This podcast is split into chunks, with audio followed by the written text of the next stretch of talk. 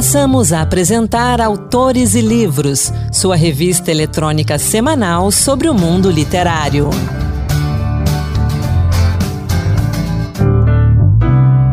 Olá pessoal, sou Anderson Mendanha e bem-vindos a mais um Autores e Livros.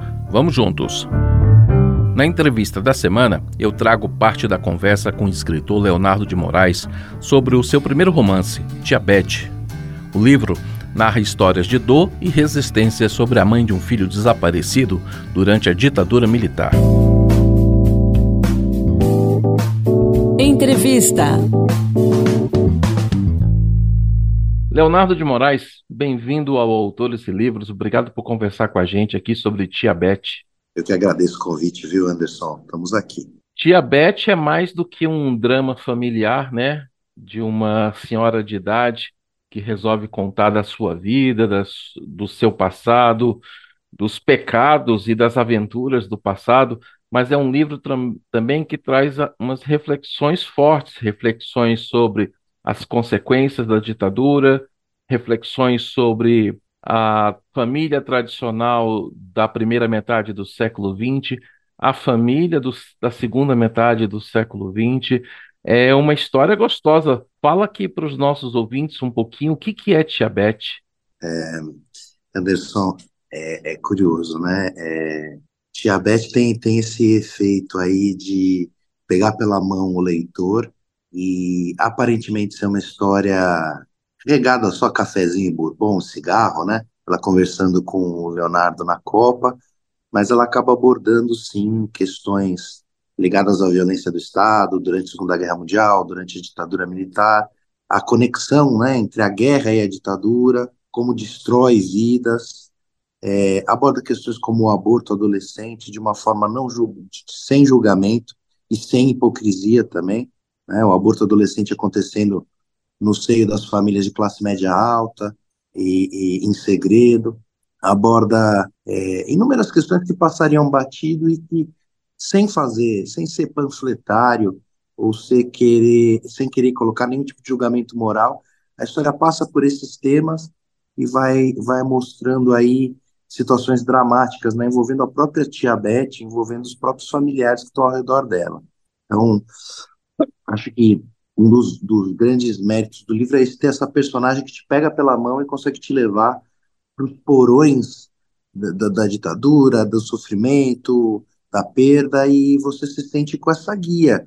Você se sente aí com uma, com uma companheira que no momento que você, no momento que a história está tensa e triste, ela consegue soltar algo que vai dar aquela desbaratinada, você vai, vai, vai rir de alguma forma, né? Acho que todos nós temos uma tia Beth na família, né? Aquela pessoa, aquela que já viveu bastante, já não deve mais nada a ninguém e quando é preciso fala sem papas nas línguas. Ah, sim. A tia, a tia Beth, ela tem essa, essa magia aí de, de trazer à tona a lembrança de todo mundo com relação a alguma tia. É, tia Beth, tia Maria, tia Joana, todo mundo tem uma tia que é, resolve falar o que quer, é, de repente está numa reunião e começa a contar os supostos podres, né, do pai, da mãe, do avô. Ah, não foi assim que a história aconteceu, na verdade seu avô fez tal coisa ah, não é bem assim, a, a situação foi diferente, e, e, revelando né, um outro ponto de vista sobre histórias até então intocadas da família, né? É, é quase como uma espiã da, dos segredos familiares, da história familiar, né? E a personagem principal do livro, ela tem muito essa função. A gente tem o narrador, que é o, o, o meu xará, Leonardo, do, uhum. com seus é, é, na história está com 18 anos, né? O narrador, ao contar a história, tem seus 40 e poucos. É, e esse menino está retomando aí um relacionamento muito intenso com essa tia-avó de seus 70, 70 e poucos anos. E ela quer esquecer o passado, né? Ela quer, de alguma forma, colocar para fora essas mágoas e, e prosseguir. E, e, acaba solicitando os préstimos dele aí como um ghostwriter, como um escritor, e que ele anote, que ele faça os diários, que ele é, é, acompanhe mesmo ela fazer essa revisão. E, e, e, são conversas regadas, né? Café, cigarro na copa e tal.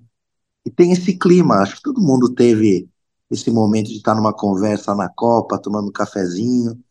É, é, eu acho gozado porque muitas vezes uma conversa na Copa regada a cafezinhos, sequilhas e tal, acaba sendo mais íntima do que uma conversa numa mesa de bar, né? Mais reveladora uhum, do que uma conversa regada a álcool. Você fica sabendo do passado da família, como foi, como não foi, coisas que teu pai e tua mãe não gostariam de te contar. É, é, é muito interessante. O livro tem esse clima mesmo. Por isso que dá essa nostalgia ao leitor e, e, e garante que o leitor é, acabe entrando em temas mais espinhosos que de outra forma ele tentaria evitar, né, que são algumas questões ligadas à violência do Estado mesmo.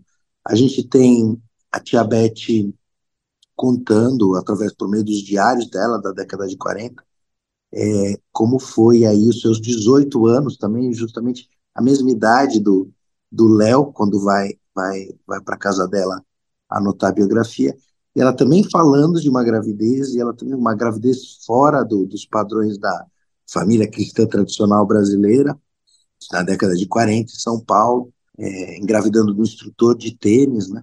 E tem toda uma história pregressa ligada à guerra e durante a guerra. Então, é, é, apresenta o panorama da guerra no Brasil. A gente tem uma mania de falar que no Brasil não teve guerra, né? A única guerra teria sido a Guerra do Paraguai, lá atrás. Na verdade, uhum. nós tivemos. Existiram inúmeras consequências, consequências complicadas para o povo brasileiro, seja através de uma recessão, falta de alimentos, falta de combustíveis.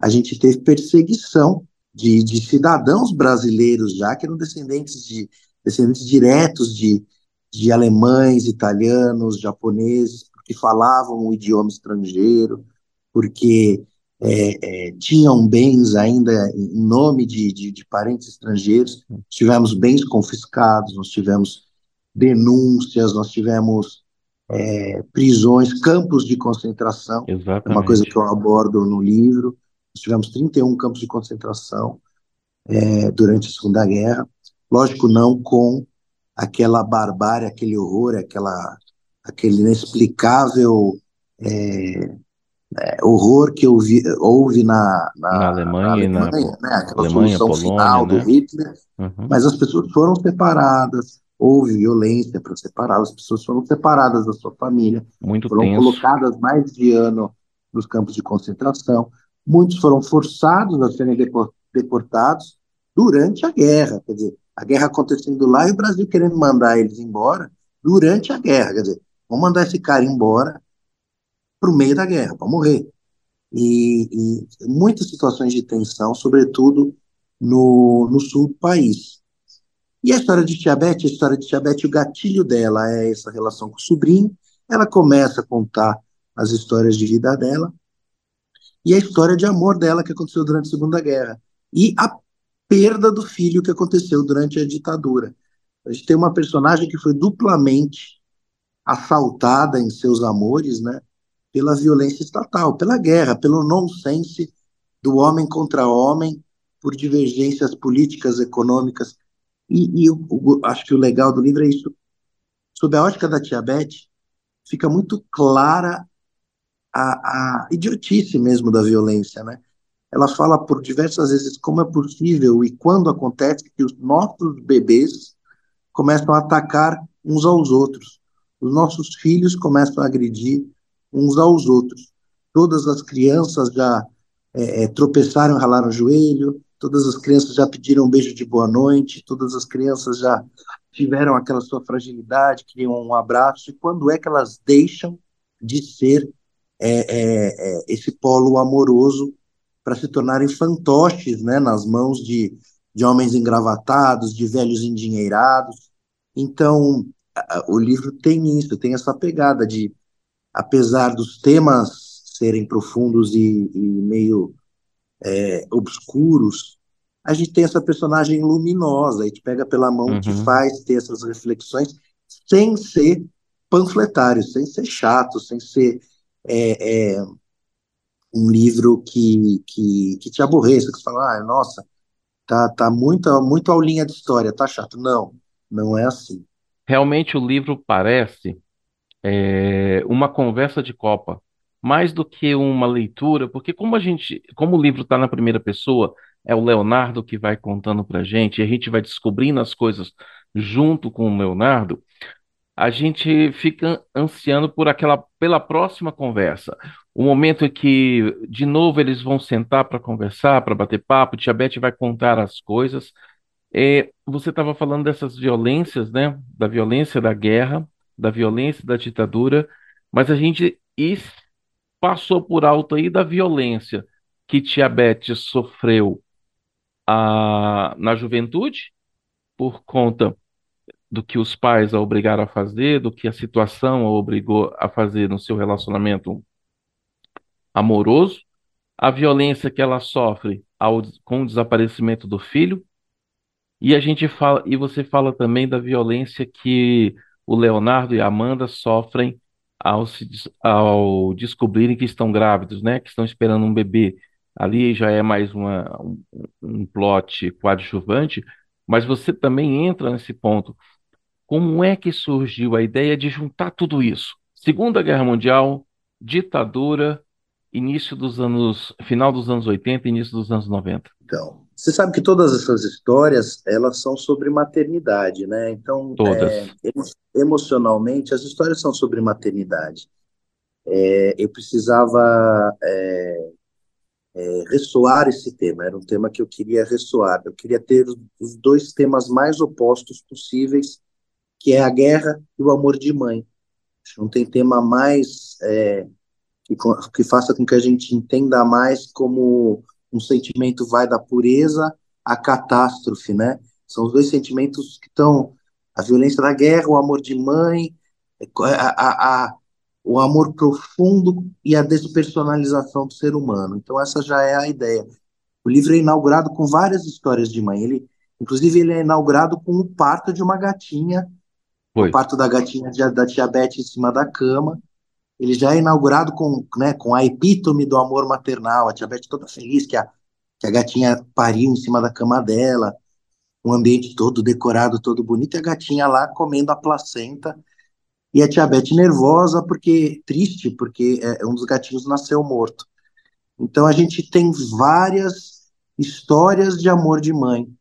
É, é, maternidade, a maternidade consentida, a maternidade perdida, a maternidade reivindicada, é, é, até da, da, da personagem é, que vai, que ela é mencionada durante o livro, né, a Cláudia Ferraz, uhum. que ela vai aparecer lá no final, e que de certa forma ela teve uma trajetória muito parecida com a da tia Beth, que é uma gravidez e tumultuada.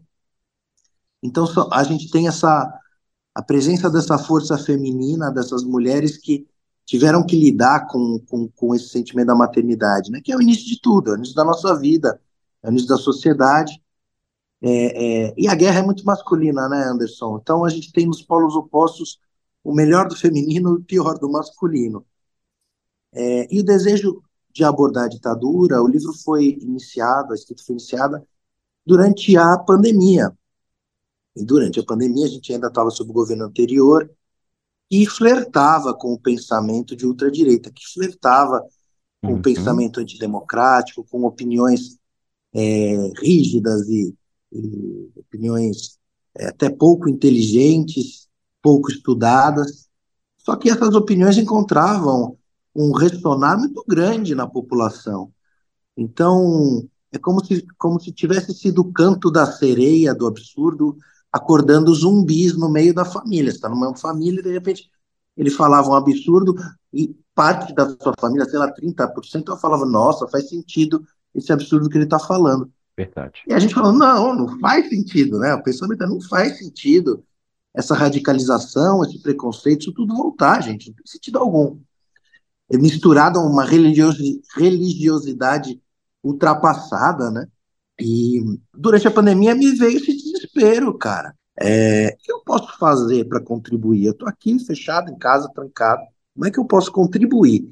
E aí eu comecei no Instagram é, é, a publicar os capítulos do livro. Fui publicando capítulos curtos, capítulo, capítulo. E o pessoal, nossa, quem é essa tua tia Beth? É tua tia de verdade? Adorei e tal. O que aconteceu com ela? Conta mais. Aí eu pegava três dias depois, pum, três dias depois, pum. Depois, não, teve um momento que eu publicava é, segunda, quarta e sexta, às 20h30. Virou quase um programa, um folhetim mesmo. E se eu demorasse meia hora, porque às vezes demorava, não tinha fechado o capítulo ainda, o pessoal não vai publicar, não vai publicar. E pum, publicava. Fiquei isso a pandemia inteira, foi, no final foi um ano, quase um ano e meio. E terminei o livro no, no, no sob os olhos do público no, na rede social curiosamente, todo mundo fala que ninguém lê em rede social, né, que, que ela mata a literatura, é uma besteira. Isso me ajudou muito, porque eu publicava e eu não podia voltar atrás na história. Eu, o que eu contei, contei, está contado. A narrativa está fechada, não volte atrás. E eu consegui prosseguir, prosseguir, prosseguir, colocar para fora essa história que veio como uma enxurrada. Ela veio trazendo conteúdos familiares, pessoas, é, é, é, arquétipos da minha família, né? situações que eu vivenciei, é, é, coisas que estavam muito na minha pele, elas saíram num jogo muito interessante. Leonardo de Moraes, obrigado pela conversa, obrigado pelo livro, sucesso e que venham mais histórias. Obrigado, Anderson. Muito obrigado mesmo pela oportunidade, pelo papo. Foi uma delícia aí. Essa foi parte da conversa com o escritor Leonardo de Moraes sobre o seu primeiro romance, Tia Beth, publicado pela Insigna Editorial, que você encontra com facilidade em livrarias e portais da internet. A entrevista completa com Leonardo está disponível no podcast Autores e Livros Dose Extra, que você pode ouvir tanto no Spotify e demais plataformas de podcast, como também no site da Rádio Senado. Basta procurar por Autores e Livros Dose Extra, Leonardo de Moraes. Esse bloco é dedicado completamente ao Encantos Diversos eu trago um trecho da conversa que tive com a Marluce Ribeiro sobre como é produzir e apresentar o Encantos Diversos. Vamos ouvir. Poesia é a alma da literatura, é aquele sopro de vida. A poesia nos encaminha de forma diferente pela leitura e pela vivência. Então, explica pra gente, conte pra gente um pouquinho como é produzir e preparar cada um dos encantos diversos. Bem, sou suspeita para falar porque, como o próprio slogan do quadro diz, poemas que tocam. Então, o objetivo do Encantos é justamente esse que você falou, é encantar as pessoas, tocar o coração das pessoas. E, obviamente, que a poesia é um excelente caminho para que isso aconteça. Bem, tudo começa com o levantamento das chamadas efemérides do ano. Eu levanto as datas comemorativas para que eu já possa determinar alguns temas, alguns caminhos. Firmadas essas datas, os demais programas, os demais episódios, então eles ficam, digamos, à deriva. Não é bem a deriva, mas assim, a possibilidade de escolha da minha escolha diante de diversos autores. Mas eu evito isso. Para quê? Para que eu abra espaço para a diversidade, autores nacionais, autores portugueses, autores estrangeiros. Então eu já sei que eu tenho 52, 52 edições para serem preparadas. E o objetivo do Encantos é dar oportunidade para novos talentos e para os autores mais consagrados. Eu utilizo o meu acervo pessoal, quando é quando eu o tenho, de acordo com as possibilidades, o acervo dos colegas. Uhum. O próprio Anderson Mendanha me empresta aí também vários livros de poesia, autores às vezes. Participo de lançamentos de livros, também quando tenho possibilidade, para que eu estabeleça contato com o autor, é muito interessante. E me utilizo, claro, de sites confiáveis, mas em último caso como por exemplo o domínio público, enfim, existem alguns, o site do próprio autor, quando ele existe, ou um blog, enfim, porque é muito importante a gente divulgar a versão correta do poema. Inclusive, às vezes, alguns poemas até consagrados, eles têm mais de uma versão. Uhum. Então, para que não haja informações equivocadas, é importante você ter muito cuidado com a fonte.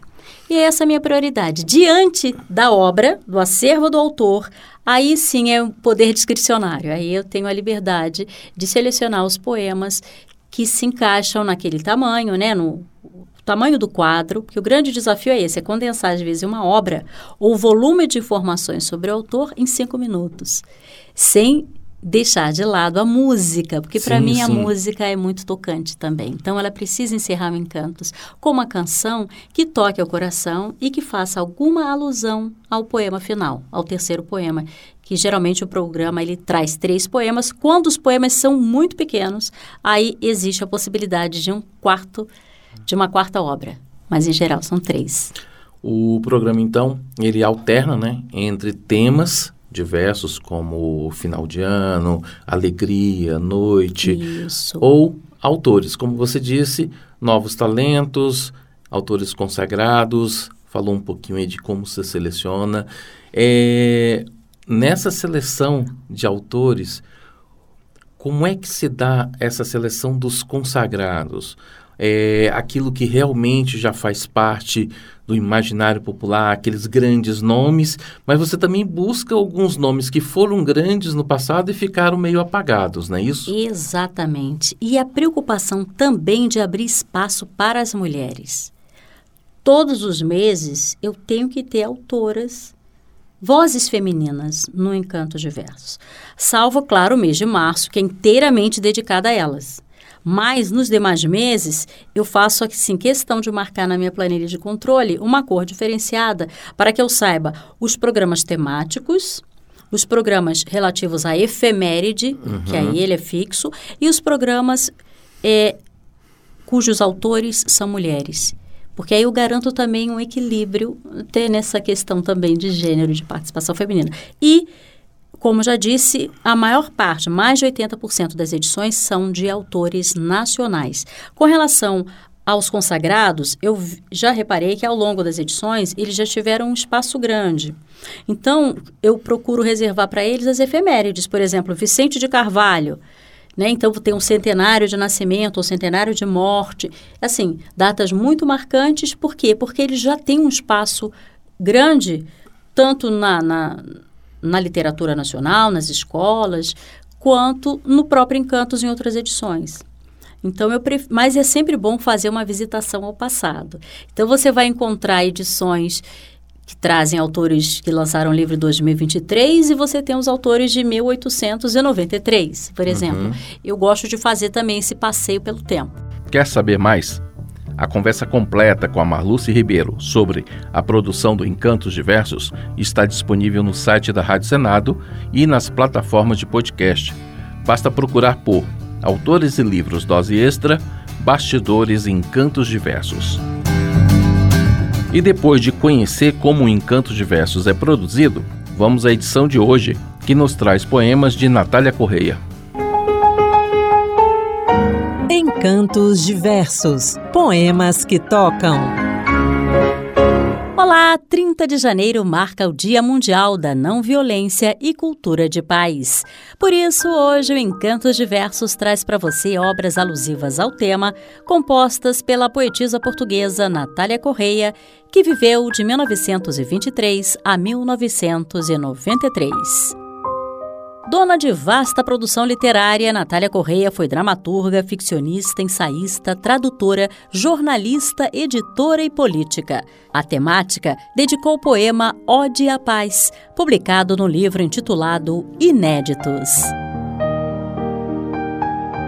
Pela verdade, pelo riso, pela luz, pela beleza, pelas aves que voam no olhar de uma criança, pela limpeza do vento, pelos atos de pureza, pela alegria, pelo vinho, pela música, pela dança, pela branda melodia do rumor dos regatos, pelo fulgor do estio, pelo azul do claro dia, pelas flores que esmaltam os campos, pelo sossego dos pastos, pela exatidão das rosas, pela sabedoria, pelas pérolas que gotejam dos olhos dos amantes, pelos prodígios que são verdadeiros nos sonhos, pelo amor pela liberdade, pelas coisas radiantes, pelos aromas maduros de suaves outonos, pela futura manhã dos grandes, transparentes, pelas entranhas maternas e fecundas da terra, pelas lágrimas das mães a quem nuvens sangrentas arrebatam os filhos para a torpeza da guerra. Eu te conjuro, ó paz, eu te invoco, ó benigna, ó santa, ó talismã contra a indústria feroz. Com tuas mãos que abatem as bandeiras da ira, com teu esconjuro da bomba e do algoz, abre as portas da história, deixa passar a vida. Ainda sobre o assunto, Natália Correia compôs Paz, parte da obra Poemas, de 1955. Irreprimível natureza, exata medida do sem fim, não atinjas outras distâncias que existem dentro de mim. Que os meus outros rostos não sejam um instável pretexto da minha essência. Possam meus rios confluir para o mar de uma só consciência. Quero que suba à minha fronte a serenidade desta condição, a harmonia exterior à estátua que sabe que não tem coração. Autora premiada Natália Correia versejou sobre a crença no incrível. É o que você encontra nos versos de Ó Véspera do Prodígio 4, publicado em Sonetos Românticos. Creio nos anjos que andam pelo mundo. Creio na deusa com olhos de diamantes. Creio em amores lunares com piano ao fundo. Creio nas lendas, nas fadas, nos atlantes. Creio no engenho que falta mais fecundo de harmonizar as partes dissonantes. Creio que tudo é eterno num segundo. Creio num céu futuro que houve dantes. Creio nos deuses de um astral mais puro, na flor humilde que se encosta ao muro. Creio na carne que enfeitiça o além. Creio no incrível, nas coisas assombrosas, na ocupação do mundo pelas rosas. Creio que o amor tem asas de ouro. Amém. Para encerrar, fique agora com o sucesso de Gilberto Gil João Donato, A Paz, eternizado na voz de Zizi Posse. A paz invadiu o meu coração, de repente encheu de paz, como se o vento de um tufão arrancasse os meus pés do chão, onde eu já não me enterro mais. A paz fez um mar da revolução invadir meu destino. A paz, como aquela grande explosão bomba sobre o Japão, fez nascer um Japão na paz. Eu pensei em mim, eu pensei em ti. Eu chorei por nós. Que contradição, só a guerra faz nosso amor em paz. E com a poesia de Natália Correia, o Autores e Livros vai ficando por aqui. Obrigado pela sua companhia. Sou Anderson Mendanha e o programa de hoje teve produção de Ana Beatriz Santos e Gabriela de Macedo, com trabalhos técnicos de Antônio Carlos Soares. Até a semana que vem. Boa leitura. Acabamos de apresentar Autores e Livros, sua revista eletrônica sobre o mundo literário.